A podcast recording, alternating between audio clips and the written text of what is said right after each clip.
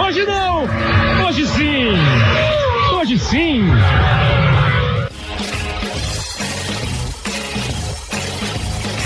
Oi, pessoal ligado no Globoesporte.com. Um grande abraço para você que visita e curte a plataforma de podcasts do Globoesporte.com. Está começando aqui o nosso Hoje Sim. E hoje sim a gente vai falar de geografia. Não, não, falem, não será uma aula de geografia.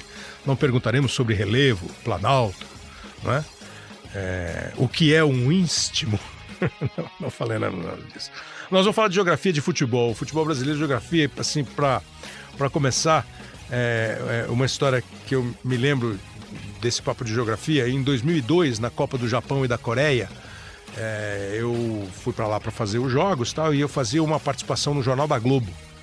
É, todo dia eu fazia uma entrada de onde eu tivesse. E teve um período, até aquele período sem jogo, né?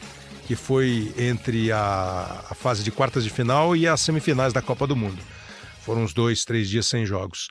E as semifinais naquele ano foram Brasil e Turquia, Alemanha e Coreia, Coreia do Sul. Foram as duas semifinais.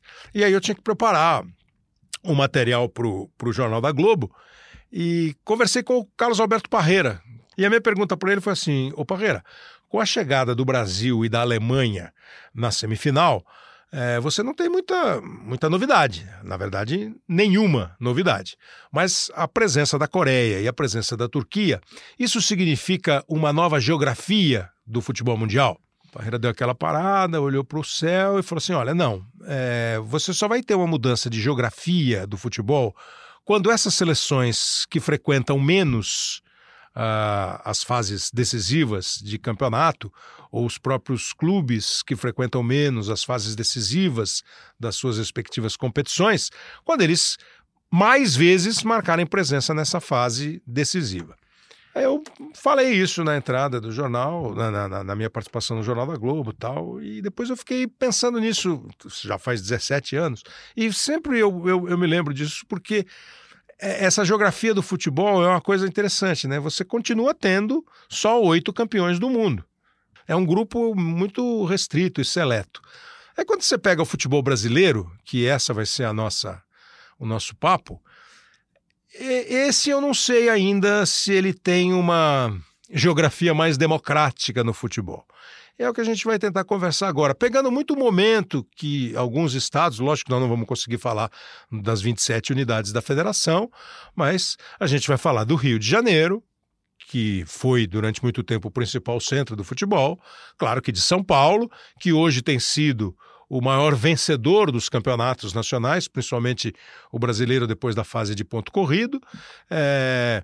O Rio Grande do Sul, que tem dois times fortíssimos, sempre. É... Vamos falar da situação de Minas, que eu achava quando o Cruzeiro foi bicampeão e o Atlético campeão da Libertadores e da Copa do Brasil, que se o futebol mineiro não cometesse algum grande erro, ia dominar o futebol por algum tempo pela qualidade dos dois times. E vamos falar do Paraná. E nós vamos exatamente começar com o Paraná, que tem uma situação é, bem paradoxa, né? O Paraná tem dois times enormes, o Coritiba e o Atlético. Dois times que já foram campeões brasileiros o Coritiba em 85, o Atlético em 2001. É, o Coritiba duas vezes finalista da Copa do Brasil, é, duas vezes seguidas, né? Foi vice-campeão com o Vasco, vice-campeão com o Palmeiras em dois anos seguidos, 2011 e 2012. E o Atlético que na semana agora, na, na, na metade da semana da, do mês de setembro, conquistou o título da Copa do Brasil, vencendo o Internacional em Curitiba por 1 a 0 e em Porto Alegre por 2 a 1. Além de ter sido no ano passado campeão da Copa Sul-Americana, além de tá, ter ido para a Libertadores e feito uma campanha legal na Libertadores, caiu nas oitavas de final, mas caiu para o Boca, que ele enfrentou na fase de grupos e conseguiu uma grande vitória na Arena da Baixada, e que tem um projeto que numa primeira visão você fala assim, nossa, que ambição, o Atlético quer ser campeão do mundo antes do centenário ou até completar 100 anos, que vai ser em 2024. Mas será que é uma loucura do Atlético? Primeiro que pensar grande é bom. Pensar grande com responsabilidade é perfeito. E esse papo todo aqui a gente vai conversar com o André Hernan, que é repórter agora apresentador também, do, do, dos canais do Grupo Globo. Tudo bem, André? Tudo bem, prazer estar aqui, Kleber. Que tem uma característica profissional muito interessante, é o cara que gosta de conversar, de bastidores, de ouvir, de se informar e consegue trazer com informações algumas reflexões mesmo sobre o futebol.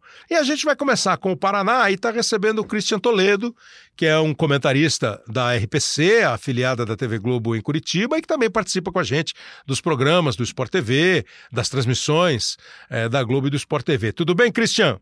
Tudo bom, Kleber? Um abraço, obrigado pelo convite, um abraço para o André também. Imagina, obrigado a você por participar. Então, Cristian, você acha que. É, eu lembro do, de um narrador que está em atividade até hoje, não está mais é, narrando futebol é, como ele narrava. Ele foi da Rádio Jovem Pan, foi da Rádio Bandeirantes, é, voltou para Pan, trabalhou em televisão, o José Val Peixoto. E o José Val Peixoto, de vez em quando, quando ele ia falar sobre a nacionalização do futebol, ele mandava assim: oh, estamos acompanhando aqui mais uma jornada do, do, do Oiapoque ao Chuí, dos Pampas aos Seringais. Dizer, pô, de norte a sul do Brasil, estava todo mundo ouvindo a rádio, completo. Você acha que o futebol brasileiro ele é bem dividido do Oiapoque ao Chuí, dos Pampas aos Seringais, Cristian? Ah, não, né, Kleber? É, eu, quando você falava, né, fazia essa contava essa história bacana com o Parreira e falava sobre a geografia do futebol brasileiro. Eu lembro que para nós, para minha geração, é, um pouquinho além dos 40 anos, é, a gente acho que até aprendeu geografia com o futebol, né? Porque naqueles anos de campeonatos brasileiros com 60, 70, 90 times, tínhamos times do Iapoque ao Chuí dos Ramos aos Seringais. Né? Você tinha o Nacional de Manaus, você tinha o São Paulo de Rio Grande, tinha a Catuense de Alagoinhas, tinha o Misto, tinha o Operário de Campo Grande, e aí você ia mexendo com, com o país inteiro. Mas, a rigor, o futebol brasileiro é muito concentrado. É, é uma questão cultural, uma questão econômica, é, e que só talvez consiga se, entre aspas, democratizar, porque isso é difícil num futebol que é mais negócio do que esporte, é, com ideias sólidas, com planos sólidos de trabalho e aí o Atlético se destacou, né, Kleber? No momento em que consegue é, essa guinada nos últimos 25 anos, saindo de um clube que não era é, o principal clube do seu estado, é, naquele momento, inclusive, era o Paraná Clube, o principal time, né? Curitiba, eles estavam na Série B, para hoje é, ascender a um ponto de protagonista do futebol brasileiro. Então, você nasceu no Paraná? Curitiba, 77. Curitiba. Então você é de Curitiba. É, 77. Então vamos botar ali você com 12 anos. Vai, 85, vai, vou pegar 85. É, você ano tem. Do título do Curitiba. É, em 85 você tem 8 anos, ainda é novinho. Isso. Mas acho é. que é a, primeira, é a primeira vez que você fala: nossa, um time aqui do meu estado foi campeão. Você tem memória disso? Tenho, tenho sim.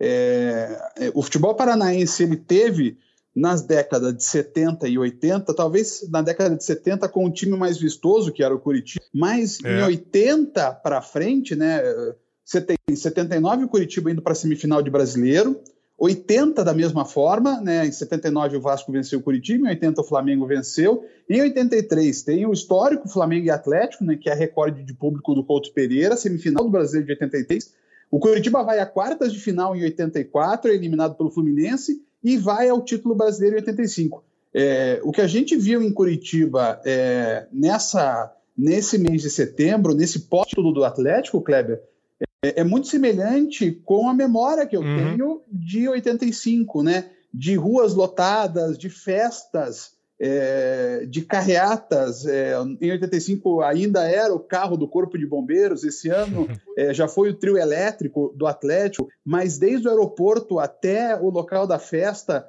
tudo parado, a cidade toda envolvida com isso.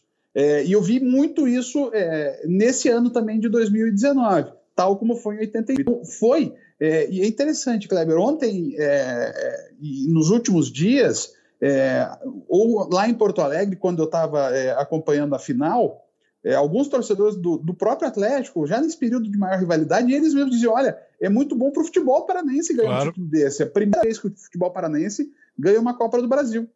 Exatamente. Agora, me fala uma coisa, assim, já o Christian Toledo profissional.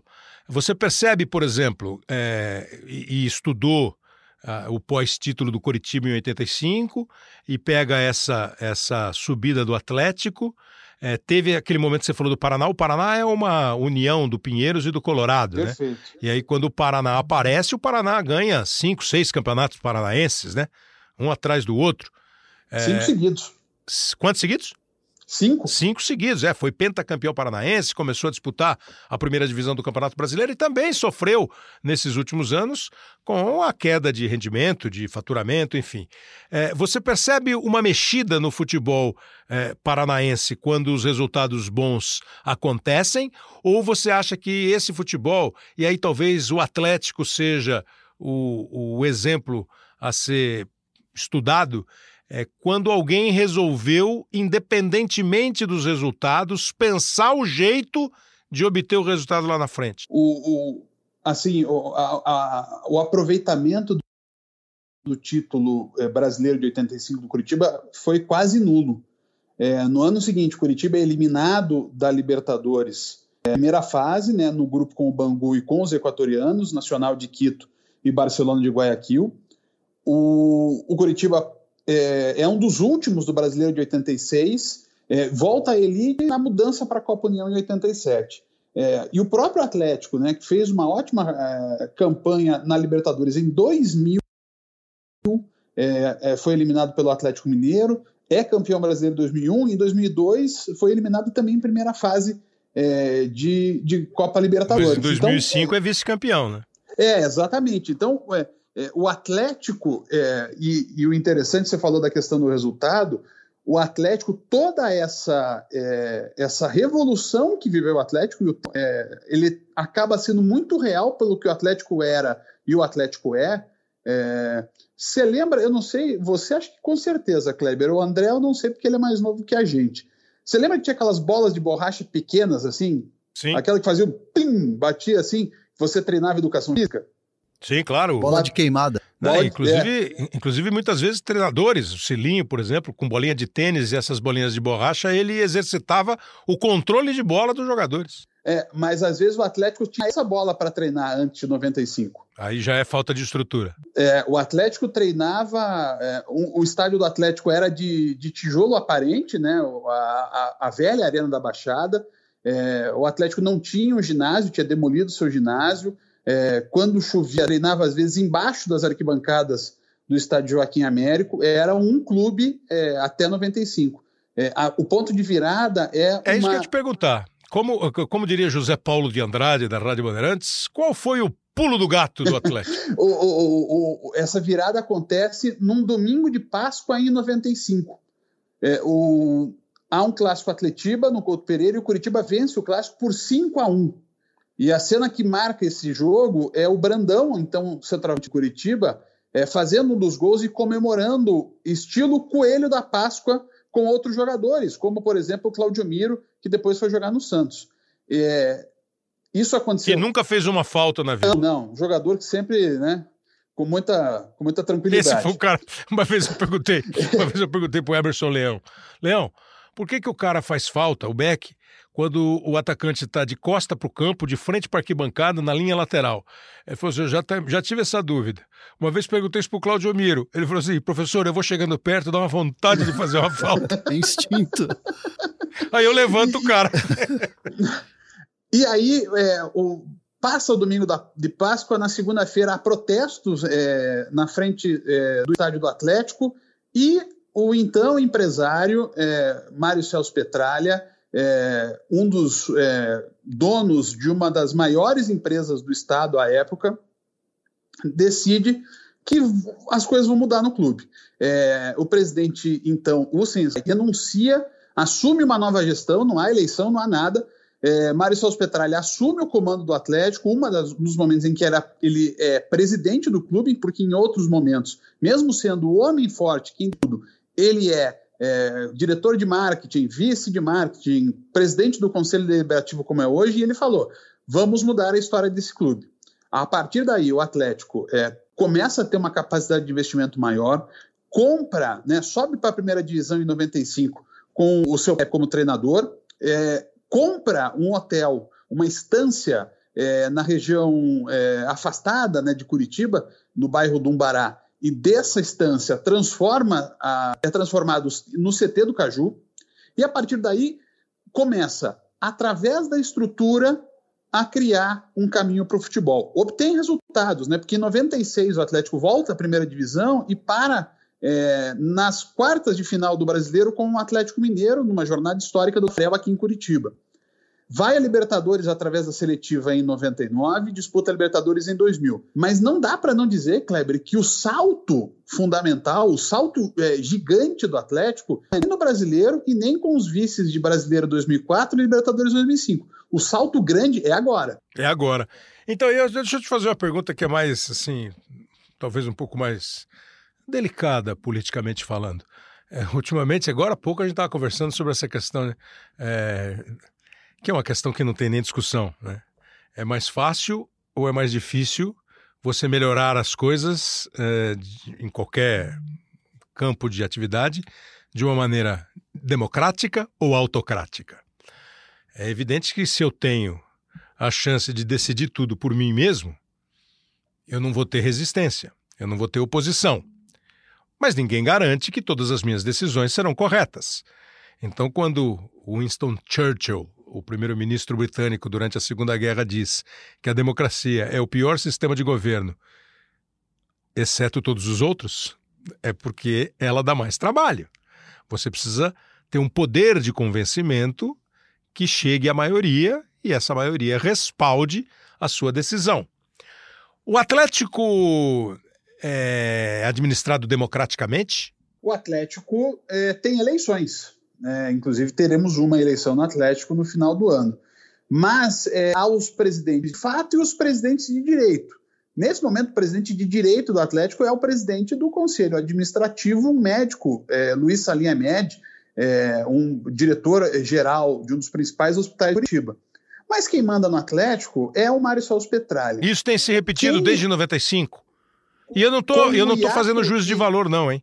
Porque, assim, é, o, o, quando a gente defende que o clube de futebol pode ser uma empresa é, e ter um dono, eu acho que isso é razoável, porque grandes empresas têm dono e esse dono depois abre o capital da empresa e passa a ter um conselho de administração, é, sócios, vira uma sociedade anônima. Ou, e o Atlético enfim. quem mais quer. É, então, então é, é, a, a, questão ali é assim, é mais do que um regime, eu queria ouvir a sua análise, mais do que um regime de mão forte, é uma administração que tem a ideia de um, de um atleticano que botou a mão na massa e convenceu a maioria atleticana. É, o, o, hoje o Marcelo Petralha, ele é um, um, um dirigente com ampla, é, ampla aprovação dos torcedores. Vai para uma eleição agora no final do ano, turbinado por essa conquista de Copa do Brasil, é, há uma oposição, mas a, a chapa do Marcelo Petralha deve ganhar com certa facilidade. Até imagina-se o que vai acontecer se ele voltará a ser o presidente também de direito, de fato e de direito. Mas o que aconteceu? É, de 95 até agora, houve apenas um hiato. É, o hiato em que o, o candidato é, do Petralha à presidência, Marcos Malucelli, eleito, e ao, ele, ao ser eleito, ele diz: Espera aí, eu vou ser o presidente. Houve uma cisão no grupo. E aí ele rompe, é, aí ele rompe com Petralha. Já há, desde o grupo que é, é, está com Petralha lá em 95, esse grupo tem cisões constantes. É, até um ponto em que Marisol Petralha, em 2002, se eu não estou muito enganado, ele renuncia. E ele consegue o que o Jano Quadros não conseguiu. Ele renuncia e volta nos braços do povo. Quando volta nos braços do povo, todos os que eram aliados e que tinham rompido com ele estão fora do Atlético. Isso aconteceu ali. E depois de 2012, aí ele foi oposição a valer do presidente Marcos Malucelli. É, e aí o clube acabou sendo rebaixado no Campeonato Brasileiro e ele volta com tudo, aí eleito presidente do clube. De lá para cá, ele voltou a, a comandar com mão de ferro o Atlético. Então, agora, para te liberar, agradecendo muito, Christian, assim, é, o que vai rolar? O Coritiba está na Série B, o Paraná está na Série B, o Atlético acaba de ser campeão da Copa do Brasil, O ano passado o Atlético foi campeão da Copa Sul-Americana. Tem Londrina, né, também, né? Na Série B também, Na Série né? B. E do Operário. E o Operário É. de, de, de Ponta Grossa, né? É. Então, o, o, o, o, futebol paranaense tem uma presença ah, na, série, na Série B do campeonato boa, se são 20 times e são quatro, quer dizer, você tem eh, uma boa participação, 20%. né? é. É, o Atlético, campeão da Sul-Americana do ano passado, campeão da Copa do Brasil desse ano. O Atlético vai disputar, essa é a perspectiva, a tal seletiva para o novo Mundial, porque os quatro últimos campeões da Copa Sul-Americana disputarão uma seletiva para ver quem chega ao Mundial lá de 2023. É, 2021, né? 21, é. 2021. 21. 2021, na, na- um ano antes da Copa do Catar. Qual é a projeção? Assim, o, ontem, na- ontem, é, eu estou falando ontem porque a gente está gravando no dia seguinte da, da decisão da Copa. É, quando no Seleção Sport TV foi discutido o Atlético, a gente fala assim, pô, o Atlético pensa grande. E aparentemente o Atlético pensa responsavelmente. Qual foi a grande contratação do Atlético? Você falou assim, nossa, o Atlético gastou uma nota aí e contratou fulano. É, qual foi o momento em que o Atlético, você ouviu dizer que o Atlético estava sem conseguir pagar salário, né? Então o Atlético parece que está fazendo tudo é, com um, um olho no céu, mas com o pé no chão. Então, deixa eu lembrar, é, Kleber, outra, outro é, bordão de rádio. Aqui, quem usava ele era o Jair Júnior, o príncipe do rádio, que chegou a trabalhar, inclusive, em São Paulo. É. Mas, se eu não me engano, é, é, é a do Reinaldo Costa, se não me engano, narrou na Rádio Globo, Sim. que era com os pés fincados no chão e a cabeça voando em busca da felicidade. É, pois é, é isso aí. É, então, essa, essa- esse pode ser um bom lema pro, pro Atlético. E aí eu queria assim, que você me falasse a, a perspectiva técnica é, de conquistas, de manter, porque hoje é, é impossível você é, desenhar um campeonato, você projetar um campeonato, seja ele qual for aqui no Brasil, e eu ultrapassaria as fronteiras brasileiras pensando em, em Sul-Americana, pensando em Libertadores, e por que não na minimamente na disputa do campeonato mundial, você tem que botar o Atlético, né? Quando você fizer aquela bola de cristal que todo mundo se arrebenta no final do, no começo da temporada, você vai botar o Atlético, né? Você vai botar o Atlético. É, então, qual é, é, nessa geografia? O Paraná hoje, porque a gente sempre ouviu, né? São Paulo, Rio, Rio, São Paulo. Todo mundo reclamava. Pô, o eixo Rio-São Paulo, vocês da imprensa só falam de Rio e São Paulo. Aí começou, vai, anos 70, começa a entrar Minas, Minas. Rio Grande. Rio Grande. né? Porque 70 o Atlético é campeão, e daqui a pouco a gente vai falar do Atlético, aí o Internacional é tricampeão nos anos 70, aí vem o Grêmio, a Libertadores, o Internacional, a Libertadores, o Cruzeiro, o Atlético, a Libertadores, enfim.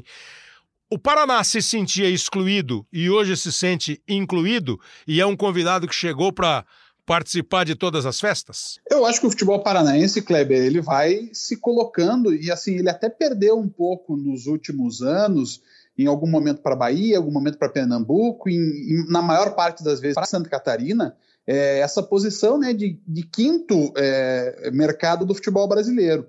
A gente teve um momento em que tínhamos Chapecoense, temos esse ano Chapecoense e Havaí na Série A, mas tínhamos também Figueirense, chegamos a ter Joinville. É, e de, outra, de outra parte, o futebol paranaense ficou restrito nos últimos anos na Série A ao Atlético. É, Operário Londrina têm trabalhos muito sólidos. É, a, a estrutura que o Operário é, planeja é uma estrutura de chegar à primeira divisão. É, o Curitiba e o Paraná é, sabem que dependem do acesso para que possam ter é, fôlego financeiro. e o Curitiba, esse ano, olha claramente para a competição com esse com, com, com esse prisma né, de não precisamos subir esse ano.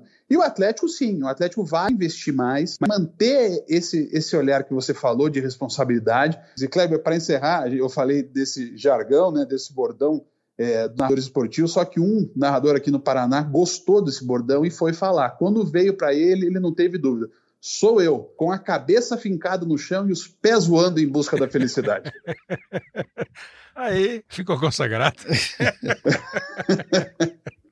Ninguém nunca mais esqueceu. Porra, com a cabeça fincada no chão e os pés voando, né? Cristian, super obrigado. É, é, o futebol paranaense está de parabéns, o Atlético, nesse momento em particular. É, e assim, acho que a tendência com é, o, o, futebol não é muito democrático, mas ele hoje oferece oportunidades para quem se programa para isso, para quem pensa, para quem é, topa sofrer um pouquinho com os pés fincados no chão para depois é, chegar às nuvens. Acho que foi muito bom. E muito obrigado por participar aqui do nosso Hoje Sim, hein, Cristian? Valeu, Kleber. Um abraço para você. É sempre um prazer conversar com você. E uma saudação ao André, que é um repórter que eu admiro muito pelo trabalho, um trabalho excepcional. Obrigado, Cristian. Um abração. É um, é um perigo isso que você falou. Mas tudo bem, da agora você vai você embora. Me avisa eu vou... que eu não falo. É, agora você vai embora e eu vou tentar domar aqui. Vou, tentar, vai... vou tentar fincar os pés dele no chão. Né? Tchau. Um abraço. Valeu, tchau pra você. Claro, agora em proteger a bola. Que lance do Cirino! Espetacular o Cirino! Lúcio Gonzalez pedindo mais um drible. Rolou pro Rony! Gol!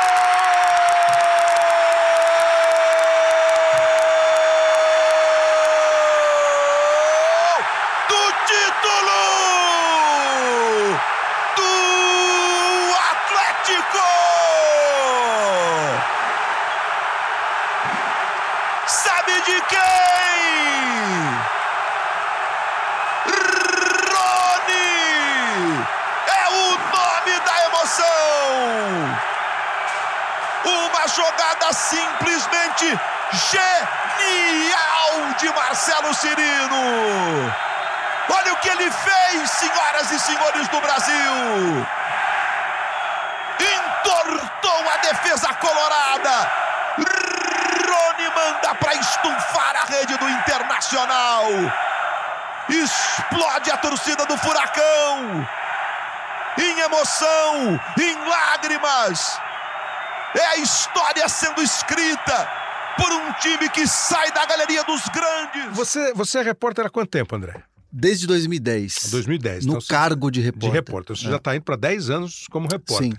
Como é que você percebe essa. E, e, e trabalhando basicamente com sede em São Paulo, Sim. mas por obrigação. Perambulando ofício, pelo Brasil. Perambulando pelo Brasil.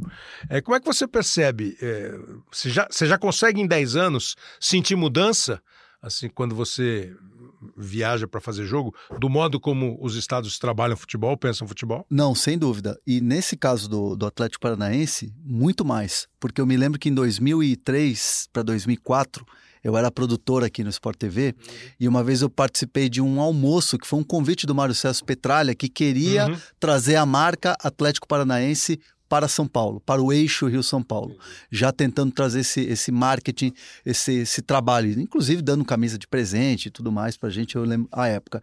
E logo depois, o, a, a, arena, a construção da arena da Baixada, ela leva um name rights, né? ela ganha um, ela fecha um negócio com uma empresa japonesa, né? Era Kyocera Arena.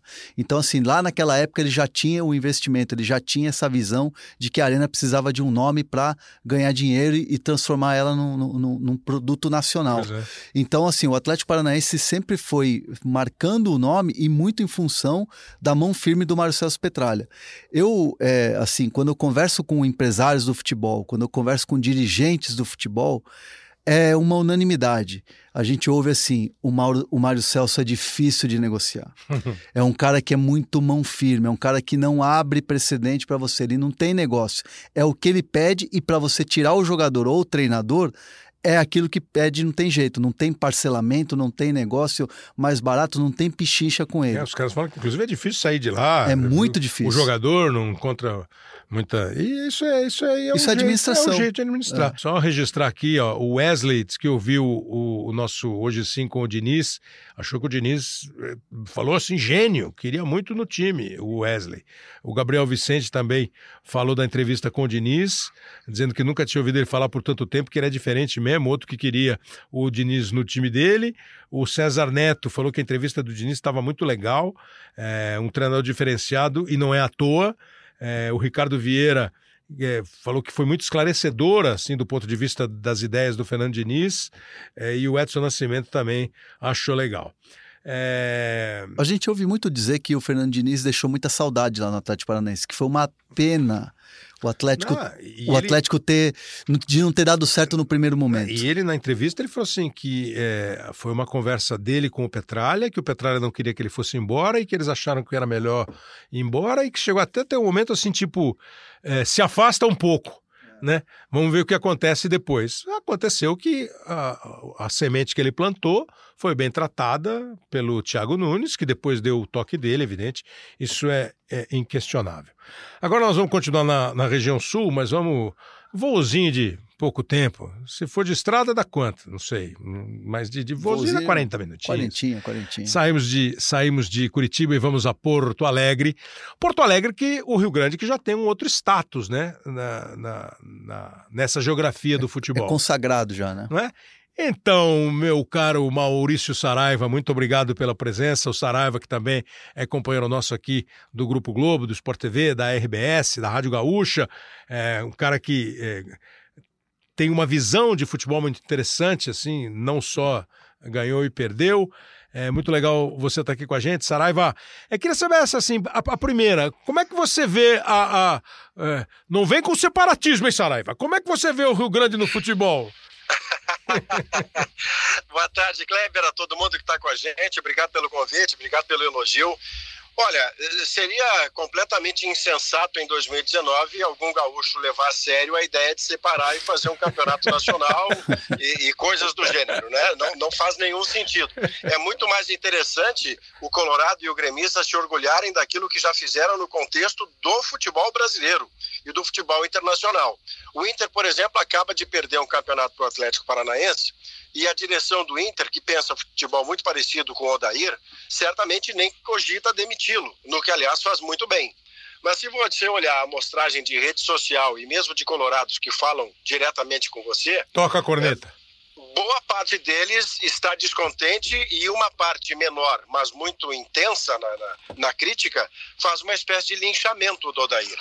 E eu cheguei a conversar com você na cabine em Oi. Grêmio Atlético Paranaense que o Internacional, do jeito que estava construindo a sua campanha, se o Daír fosse campeão, quem não concorda com o seu jeito de ver futebol ia diluir essa discordância na alegria de ser campeão. O Inter não era campeão da Copa do Brasil desde 92, não seria desde 92.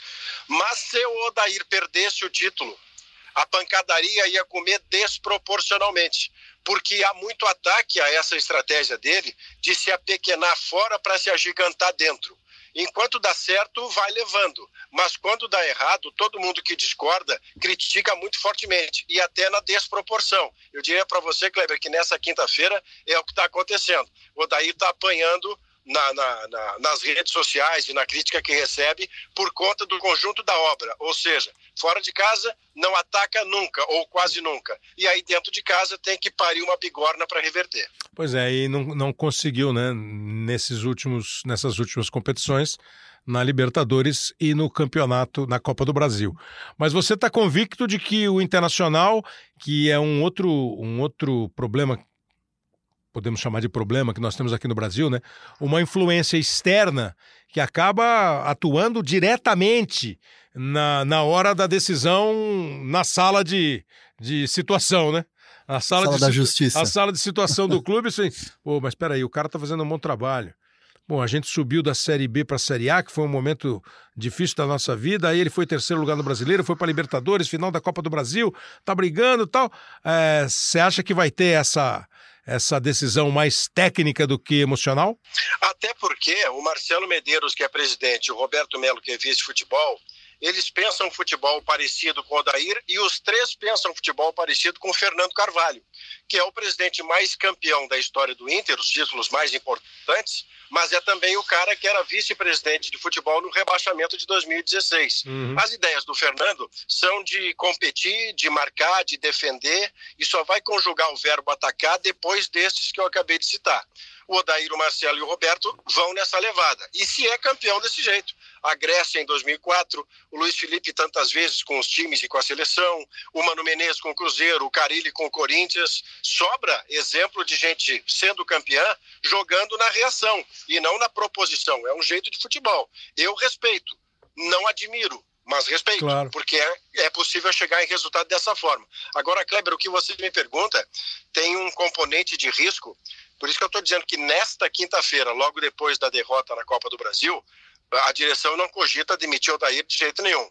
Mas eu vou lhe apresentar um contexto de futuro imediato que pode abrir o cenário para consequências imprevisíveis. Hum. O Inter tem a Chapecoense domingo, 11 da manhã, no Beira-Rio. Com um quê de melancolia, porque era para Claro. ser o jogo da aclamação de um título de Copa do Brasil e vai ser um jogo de recomeço de brasileiro. A Chapecoense está em Z4. Logo, depois do que o Inter passou ontem, o Inter está proibido de perder ponto para a Chapecoense. É. Porque o que vem logo a seguir é Flamengo no Maracanã e Palmeiras no Beira-Rio. Então, no conjunto dessas três partidas, se os resultados não são os esperados, do tipo ganhar da Chapecoense, empatar com o Flamengo e até empatar com o Palmeiras, isso é uma vida normal. Agora, experimenta empatar ou perder para Chapecoense e depois perder para Flamengo e Palmeiras. O cenário se abre com uma consequência que hoje eu não seria capaz de prever para você. É, e fica aquela marca no, do, exatamente do, do Internacional que joga muito bem dentro de casa, que faz o resultado dentro de casa. E aí, de repente, quando você não consegue um resultado que não era assim uma diferença tão grande contra o Atlético Paranaense, é claro que tudo vai para cima do, do treinador, da comissão técnica. É sempre aquela coisa, o jogador ele acaba ficando blindado numa situação dessa, que não consegue o resultado e vai tudo para a comissão técnica. E não é de agora essa crítica em cima do Odair Helma. É algo que já vem se arrastando desde, desde a Série B vamos dizer assim, nessa live. Desde a Série B já tinha essa crítica em relação ao Internacional, que era praticamente assim um, um monstrengo fora de casa e um príncipe encantado em casa, né? Pois é, mas isso aí é uma coisa que é difícil de você. É, é- é lógico que é, é, essa avaliação é sempre feita é, depois do placar do jogo. Né? E às vezes só pelo placar do jogo. Né? E, e eu entendo perfeitamente. Né? O Internacional chegou e subiu. Era o que o Internacional precisava fazer. Subiu. Não subiu campeão, né? Não foi campeão da Série B. Teve uma queda durante Teve, a competição mas subiu. brusca, né? Mas subiu. E, e- e- e depois da subida, ele foi para a Libertadores. E ele chegou a uma fase aguda da Libertadores. E ele foi para a final da Copa do Brasil. Enfim, agora, claro, isso aí respinga mesmo, não tem. É muito difícil você. Arsene Wenger demorando não sei quantos anos para ganhar um campeonato. Klopp E mesmo. né? Jürgen Klopp demorando cinco anos para ganhar um campeonato. É, é para poucos. É- é- esse é um clube mais fechado ainda do que. Agora, Saraiva, assim, ampliando o papo, assim, ó. Ah, anos 60, o futebol do Rio Grande do Sul não brilhou em Taça Brasil, né? Não chegou a brilhar em, em, em Robertão tal. Aí eu lembro, eu não lembro, eu não lembro de ver, que também não sou tão velho assim. mas, mas lembro depois, né? Não, estou falando sério, eu sou, eu sou de 62. Então, em 66 eu não tinha a menor ideia do que era bola. Vaga lembrança. Não, não, nenhuma ideia. Nada. Nada, não lembro nada da Copa de. Eu vou começar a lembrar alguma coisa da Copa de 70. Mas aí lá pra frente você vai ouvir: o Alcindo foi o primeiro jogador gaúcho. Eu nem sei se foi gaúcho no sentido de jogar no Rio Grande. Não tenho certeza se é isso, o Saraiva deve saber. Aí para uma Copa. Ele jogava no Grêmio e fez parte da seleção brasileira de 66. Como depois aconteceu é, com o Cruzeiro ganhando Taça Brasil, com o Piazza, o Tostão, indo para a seleção brasileira, enfim. Eu me lembro de 70 o Everaldo, né? O Everaldo era do Rio Grande. Então, mas o Everaldo já é, É. o do Grêmio, mas lá naquela de 70 tinha o Piazza, que era do Cruzeiro, o Tostão, que era do Cruzeiro, Já tinha uma. é, o. Everaldo, que era do Grêmio, e acho que só. Acho que os outros eram todos do Rio São Paulo. É, mas eu preciso pensar aqui rápido, mas acho que eram só esses três. É, em 66 teve o Alcindo e o Tostão. O Tostão foi para a Copa de 66, o Tostão já jogava no Cruzeiro e, teve, e fez parte da Copa de 66. Mas você acha que foi- o, o, 70 é o ano que a geografia do futebol é, abraça o Rio Grande? Bom, em 70, abraça o Rio Grande no sentido de que a estrela que tem na bandeira do Grêmio, alguém poderia pensar que é uma referência ao Mundial de 83. A estrela da bandeira do Grêmio é a presença do Everaldo na Copa de 70. Uhum. Este é o sentido. Então veja a dimensão que teve o Everaldo sendo campeão do mundo em 70. Dali para diante, O Internacional e o Grêmio na década de 60, eu sou de 64, portanto eu também não vi futebol na década de 60, mas eu lembro de, de ouvir falar em boas campanhas sem título É. nos anos 60. Quando vem 70, o Internacional passa à frente do, do, do Grêmio, quando em 74 faz uma campanha monumental, é semifinalista do Campeonato Brasileiro, que já era o nascimento do time bicampeão 75-76. Isso. O de 79 tem a raiz do meio-campo com o Batista, o Jair e o Falcão, agregado o Mário Sérgio, surgindo o Mauro Galvão. É um time que conquista o brasileiro do Inter a última vez, 7-9. E nisso tem a perseguição, Kleber, do Grêmio tentando ser campeão brasileiro pela primeira vez, o que vai acontecer em 81. Isso. Então a virada, a virada do Inter e do Grêmio para se tornarem efetivamente reconhecidos nacionalmente é da metade dos anos 70 em diante. Logo em 83 vem o título internacional do Grêmio de Libertadores e o Inter, que tem o trocadilho do nome, né? O Internacional só foi fazer jus ao nome lá em 2006, campeão da Libertadores. É. Então, é um crescimento relativamente recente do, do futebol gaúcho, mas de compensação, um crescimento irreversível, né? Você Pois não é. discute de jeito nenhum. É isso que eu ia te perguntar, porque assim, é, é, muitas vezes você vê times que aparecem e somem. É a história que eu contei aqui no começo da Turquia e da Coreia fazendo decisão de terceiro lugar na Copa de 2002. É, mas não tem nada a ver, porque é, eu estava conversando com o Christian Toledo do Paraná agora há pouco, é, o Rio Grande e Minas sempre reclamaram do eixo Rio-São Paulo, mas sempre cantaram no quarteto, né? Exatamente. O- o- agora, o Paraná está vivendo uma cena com o Atlético Paranaense que até. Eu, desculpa você, Kleber, que volta e meia passa um escapamento de carro. É, eu tô, eu tô, eu tô parado aqui num- num- numa zona que de vez em quando engarrafa. É, E aí é. eu parei para conversar com você. Não, o pessoal me falou que você tá, no, ouvintes. você tá no ponto do ônibus aí, esperando o ônibus. Moinho de eventos, eu vou agora, né?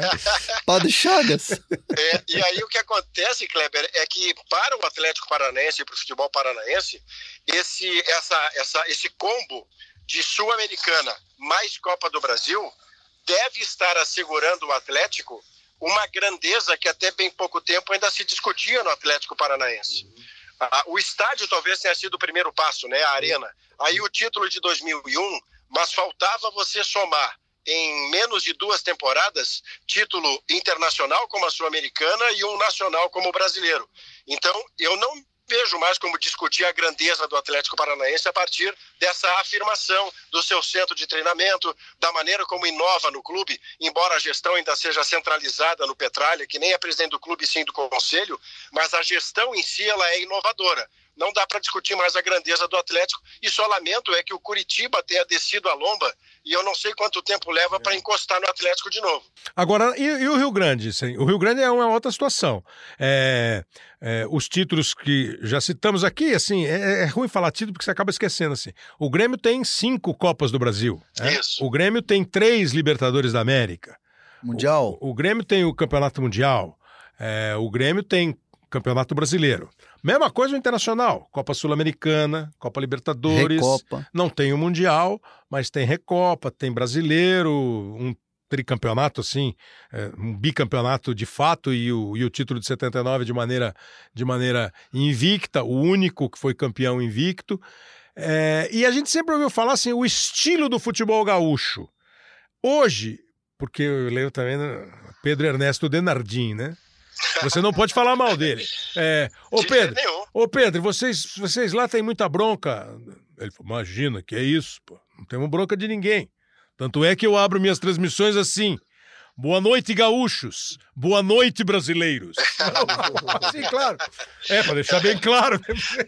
É, você acha que ainda tem essa, esse, essa, essa redoma? Futebol, estamos falando de futebol, evidentemente. Sim, assim, sim. é, bronca com o, o, o, o, centro do país, é, com a região sudeste, estilo de futebol, acho que esse Grêmio do Renato e o próprio Internacional, o Internacional do Falcão, do Minelli, do Carpegiani, ele já foi um mix. Mas, ou isso é assim, de temporada para temporada? O Não, André eu- acabou de falar, oh, o- é um príncipe em casa e é um. Eu... que que ele é? Monstrengo. né? Monstrengo. Como é que é essa, assim, da, da, da identidade do futebol do Rio Grande do Sul na geografia do futebol brasileiro? só volta à tona essa ideia de, de injustiça a lá Revolução Farroupilha, que se revoltou contra o poder central. É, isso só vem à tona hoje em dia na derrota. Sim. Na vitória, na vitória não se pensa assim, ganhamos deles, desses brasileiros. Entendi. Não, não, de maneira alguma. É uma vitória dentro de um contexto onde é normal o Grêmio e o Inter ganharem do Corinthians, do Palmeiras, do Flamengo. Claro. Na derrota, sim. Na derrota, se tem alguma questão de arbitragem, então isso vem numa potência extraordinária, porque é tudo no centro do país, os caras não aceitam que Grêmio e Inter sejam grandes. E aí tem que, tem que relativizar, porque tem a mágoa, tem a dor da derrota aí. E, e aí você, você, inclusive, narrou o jogo, que é a maior legenda do que eu estou falando, que até gremista cita, que é aquela, aquela cena inacreditável em que o Márcio Rezende, que foi um grande árbitro de futebol, não só não dá um pênalti óbvio Sim. sobre o Tinga do Fábio Costa em Inter e Corinthians em 2005, como ainda expulsa o Tinga. Exato. E eu lembro, e eu tô lembrando agora da sua narração surpresa, mas não vai dar o pênalti, mas vai expulsar o Tinga. Isso, isso pro torcedor gaúcho, olha. Hoje sim. De Grêmio. É. eu tô falando de torcedor gremista e colorado. Aquela é a legenda que o cara puxa quando diz assim, ó, olha só, lembra do que fizeram com o Inter lá em 2005? Mas é só na derrota, Kleber. Na vitória isso não tem nenhum, nenhuma importância. E Fernandão lá dentro da área. Olha o Tinga. E o pênalti ou não? E aí, Arnaldo? Ele não vai dar um pênalti. Vai dar uma bronca no Tinga? Vai expulsar o Tinga? Peraí. Não dá o pênalti, é um problema dele. Agora dizer que o Tinga simulou. Um absurdo expulsar. Bom, vamos, vamos por partes. Foi pênalti, Arnaldo? Foi pênalti. O Fábio imprudentemente deu um carrinho. E estilo de jogo também. Você acha que hoje também com essa. Eu gosto dessa globalização. é, hoje não tem mais essa também de estilo de jogo gaúcho. Faz tempo que o futebol Isso. gaúcho não é de, de- não é de pancada, né? Não é aquela coisa Pois é. de cartão vermelho, É. de carrinho. É, né? dá a impressão que só joga no, no- no campo molhado, É. cheio de. Todo não mundo tem sai- essa É, mas- mais. Não, sabe que. Bom, você sabe, você viu jogar, o André também, todo mundo que está participando. É, o Internacional quebrou isso antes do Grêmio, porque o Inter de 75 e 76 era reconhecido como um time competitivo e talentoso. Exato. Tinha alguns gênios lá, né? o Grêmio vai quebrar essa ideia bem depois, com o Renato Portaluppi. Porque hoje o Grêmio que ganha, às vezes, encanta. Não é um Grêmio que dúvida. ganha porque dá carrinho. É um Grêmio que ganha porque bota o adversário na roda. Então o Renato Portaluppi com o Grêmio fez esse serviço mais para cá. O Inter já tinha feito nos anos 70. E olha que o, que o Grêmio mesmo, campeão de 83 da Libertadores e depois campeão mundial, é, o Grêmio tinha o, o Grêmio tinha caras o, o Grêmio quase teve um, um- um estilo é, como esse que o Saraiva falou do Internacional, porque o Internacional tinha caras fortes e caras bons de bola demais, né? Tinha um E o- treinador Ah, fantástico. e o treinador fantástico Minelli. O, o Grêmio do Espinosa eh, tinha eh, De Leon, que era raça pura, mas jogava bola pra caramba. E depois foi ser meio campo. O Internacional foi buscar o Tita. O Grêmio foi buscar o Tita no, no Flamengo. O Grêmio, para fazer a final do Mundial, veio de Mário Sérgio e Paulo César Caju. Além do Renato, Tarciso. O mesmo Grêmio do Felipão tinha o Dinho que batia até mas na esse era- sombra. mas esse era um Mas time aí mais- você tinha um me- meio campo, por exemplo, com o Carlos É, Miguel, mas que era esse era um time mais a gaúcha, né, Fernando? Né, né, Saraiva? Esse era um time mais a gaúcha. O Grêmio, Ah, o Grêmio do Luiz Sim. Felipe.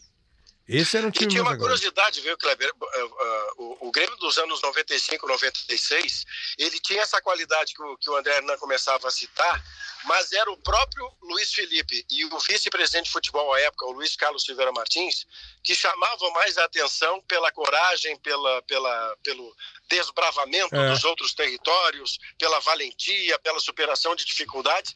E naquela época havia um confronto muito determinado com o Palmeiras, que era o primo rico da vez. Sim. O Palmeiras, com a ajuda financeira que tinha à época, contratando jogadores de seleção. É. E o Grêmio se deu bem em cima do Palmeiras, e aí sim, aí, aí os gremistas enlouqueciam na felicidade de superar eles. Eles que têm dinheiro, eles que são do centro do país. Mas o Renato relativizou isso recentemente. Bom, ganhou do Atlético Mineiro a Copa do Brasil, sobrando, foi a Copa Libertadores, foi a Argentina dar um passeio no Lanús, e aí não se fala mais nisso. É verdade. Agora, para te liberar para você pegar o ônibus, que eu vi que você já perdeu dois ônibus passaram. dois já passaram e o Saraiva não conseguiu pegar. É, como é que você agora projeta, então? Porque é, é, a ideia de fazer esse, esse podcast aqui hoje foi pensando nisso mesmo, né? É, Rio e São Paulo sempre. E, e Rio e São Paulo sempre brigaram também, né? É, São Paulo, a Copa de 74 é um exemplo claro que os caras que estiveram lá dizem que era uma divisão monstro. Ah, o Rio sempre mandou no futebol, muda a CBF para Brasília. Hoje ficou uma coisa mais assim. Ainda tem, é isso que você falou, é perfeito, né? Na hora da derrota, a culpa é sempre da outra cidade, né? Do outro estado, né? Mas, mas hoje você tem um campeonato nacional muito mais integrado, você tem um campeonato nacional que já teve 4 milhões de pessoas assistindo só no primeiro turno, é um campeonato que está muito mais, assim, pulverizado no sentido de é, possibilidades de título, mas aí você vai olhar na tabela, tem o Flamengo, tem os paulistas chegando, o Internacional se mete, de vez em quando é, tem esse cenário que você falou, os próximos jogos, como é que vai ser? Ah, o Grêmio abandona um pouquinho por causa da Libertadores, pô, os times do Rio, puxa, e o Fluminense, o Vasco o Botafogo, o que, que vai acontecer com eles? Pô, Minas, Minas está com problema, o Cruzeiro acabaram de ganhar aí Copa do Brasil, ganharam a Libertadores brasileiro, é, como é que você vê, então, esse, esse nosso cenário? Hoje é mesmo um futebol que vai ter sempre a rivalidade estadual, a rivalidade de um estado contra o outro, de uma região contra a outra, mas hoje é uma coisa que todo mundo compete quase em igualdade de condição se você tiver boa cabeça e buscar no mercado o dinheiro que lhe cabe, é, a porção aquela parte que lhe cabe para que você possa montar um time bacana, uma estrutura bacana e competir sem medo do estado vizinho. Pois é, Kleber, é que o Campeonato Brasileiro ele tem uma característica que faz diferente o seu jeito de competir e de ser candidato a título em relação às Copas. As Copas, você arma uma estratégia para eliminar um adversário eventualmente mais forte em dois jogos. E a estratégia funciona, você eliminou os caras. No Campeonato Brasileiro, que é uma competição de regularidade, você precisa ter mais do que time, elenco. E para fazer time e elenco qualificados, você precisa de dinheiro. E aí vai fazer diferença o seu poderio econômico, a sua capacidade de buscar o Felipe Luiz e o Rafinha, de buscar o Arrascaeta, de buscar o Gerson, de buscar o Gabigol e cogitar comprá-lo por 82 milhões de reais. Isso hoje para o Inter e para o Grêmio é completamente impensável. Uhum. E para os outros clubes cariocas também. E para o mercado paulista, só o Palmeiras. Os demais também não podem pensar. O Corinthians está pensando em como é que São vai pagar Paulo o estádio. Pode. Então, estas coisas todas, em relação a, a campeonato de regularidade, aí o dinheiro faz muita diferença desde que bem empregado, desde que você pegue o dinheiro e não rasgue, faça as contratações que você precisa fazer. Mas que faz diferença ter dinheiro na hora em que você diz assim, rapaz, eu vou mudar o jogo, eu tô com a Rascaeta machucado, o Gerson tá no banco. Não, não dá para fazer isso com o Grêmio e com o Inter, o Flamengo faz. Maurício, super obrigado aí pela participação. Falaremos mais vezes, é sempre uma conversa muito bacana. Essa é uma ameaça que você não devia fazer, porque eu sou um cara que acredita. Você diz, eu vou lhe chamar mais vezes, eu já fico esperando. Abraço, Cleber. Valeu. Então falamos aí com o Maurício Saraiva, é, o nosso companheiro lá do Rio Grande do Sul, da RBS, do, do Grupo Globo. E o curioso, né, Kleber, é. que uh, a gente estava falando sobre poderio econômico do Flamengo agora, do Palmeiras com essa possibilidade, até o São Paulo que investiu bastante, mas o, o Sul, né, o futebol do Sul, além de tudo, tem uma água lá de volantes que o Grêmio está tendo que é impressionante, né? A molecada que está aparecendo desde o Arthur. É, então, mas você vê, já é uma, já é uma água que tem uma outra nascente. É. Porque você citou agora há pouco o Dinho. Vem, vem buscar aqui, né? Não, assim, não é isso. É, assim, é mesmo de estilo de estilo. Porque eu acho que esse negócio de estilo vai muito do cara que tá. Claro que todo o, jeito de jogar, a, a, na, na, época, assim, ah, o futebol carioca é um futebol de toque, é um futebol romântico, é um futebol. Ah, o futebol, futebol paulista. Do, futebol do canal 100, né? É o, futebol, é, o futebol paulista é mais rápido, o futebol paulista é mais intenso. Aí depois vem o futebol gaúcho é um futebol forte, é um futebol de pegada. Rótulo, né? É, o futebol mineiro é uma mistura, porque tá... isso tudo vira rótulo. Porque assim, o futebol gaúcho teve o Dinho campeão é, pelo Grêmio e teve o, Falcão. Falcão. campeão pelo Internacional. O futebol gaúcho teve o Caçapava campeão pelo Internacional e teve o Arthur e agora tem o Mateuzinho jogando no time do Grêmio. Isso aí vai muito assim do que você tem o olhar de quem escolhe. E, e- e- o futebol gaúcho sempre foi buscar muito bem, principalmente fora do Brasil. É, E na base dos clubes, como está acontecendo agora com o Grêmio, porque você pega, por exemplo, o Jean-Pierre, o Mateuzinho, o Mateuzinho é daqui de São Caetano. É, Claro, na, sabia na base, buscar, sabia- vai o buscar, Arthur é lá lógico. de Go- Goiânia, lógico. time pequeno de lógico, Goiânia. lógico. Então, assim, e, e até mesmo o próprio Internacional indo buscar o Lomba numa fase ruim, não tava uma fase estranha da carreira, mas de repente ele começa a arrebentar. O próprio Danilo. Fernandes nunca teve chance no Corinthians e arrebentou. Lógico. Então, assim, é, é- se adapta, né? E Uma não dá- adaptação. não, dá, não dá mais, acho que nunca deu. Acho que nunca deu. Mas hoje, mais ainda, você não consegue. Você não consegue fazer um time forte do Grêmio só com gaúcho. O time forte do Bahia só com baiano. Não, Isso não, não tem mais nenhum sentido, né? Mas, assim, e, e- e só para completar a, a, a região sul, hoje nós temos Santa Catarina com a Chapecoense e com o Havaí, os dois times o, o- o- futebol catarinense, que o Christian ainda falou, teve um momento que eram quatro ou cinco times, né? É, foi o melhor momento, teve Joinville, Havaí, Figueirense, Chapecoense, tinha mais o Criciúma. Criciúma. é, Criciúma é campeão da Copa do Brasil. pois é, né? campeão da Copa do Brasil, com o Filipão. E hoje Santa Catarina tem menos times e está vivendo uma fase assim de pensar muito. Esse ano. né? Nebulosa, né? É, porque na Série B também não tem nenhum catarinense, né? Não, e nem se fala o Figueirense. Pois né? é, então Vexame, é, que né? tá cheio de, cheio de problema. Vamos ver se é bom. Capital do Paraná Capital do Paraná, é. Curitiba, E de, Florianó de Florianópolis é capital de? é de Santa Catarina. Exatamente. E me fala duas cidades do Rio Grande além de Porto Alegre. Ah, Ih, é aula de geografia. Ba- Ba- é, Bagé Hã? e a, a do. Tô tentando lembrar do Tite. A cidade de Caxias. Caxias do Sul. Tem bons vinhos lá. Bom, como você tomou uma nota 6 em geografia, Passei de ano ou não? Não, claro Vou não. recuperação? É, vai para recuperação. E a recuperação vai ser no próximo podcast, que aí nós vamos falar da região sudeste, nós vamos falar de São Paulo, Rio, Minas, e vamos conversar também é, sobre o Nordeste, que tem esse ano, aliás, um outro detalhe bacana, né? Esse ano são 10 estados brasileiros. É pouco ainda? É pouco, mas aí é uma questão técnica, não é. Ah, o, o caso lá dos 90 times no campeonato era uma questão que envolvia muito política. Hoje não, é uma questão técnica, sobe quem joga mais e cai quem joga menos. Então nós temos hoje 10 representantes. Então vou encerrar aqui esse nosso podcast dessa semana, agradecendo você, André, você fica aí com a gente, né? Eu Quero ver volto. se você tira um 8 na Eu próxima. volto. Eu vou começar perguntando para você o nome de quatro é, quedas d'água do Brasil.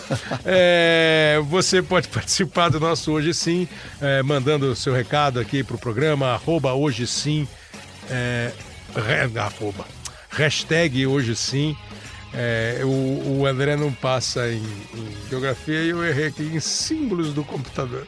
É o jogo da velha, boa Na velha recuperação. hashtag. É, o, o Leonardo M. Bianchi faz a edição e a produção do programa, com o Juliano Costa na coordenação. Você pode ouvir no globesport.com/barra podcast, também no Apple Podcasts, no Google Podcasts, no Pocket Casts e no Spotify. E para garantir semana que vem a audiência, além do André Hernan, nós já vamos começar logo com o Rogério Correia lá de Minas. Um grande abraço para todo mundo.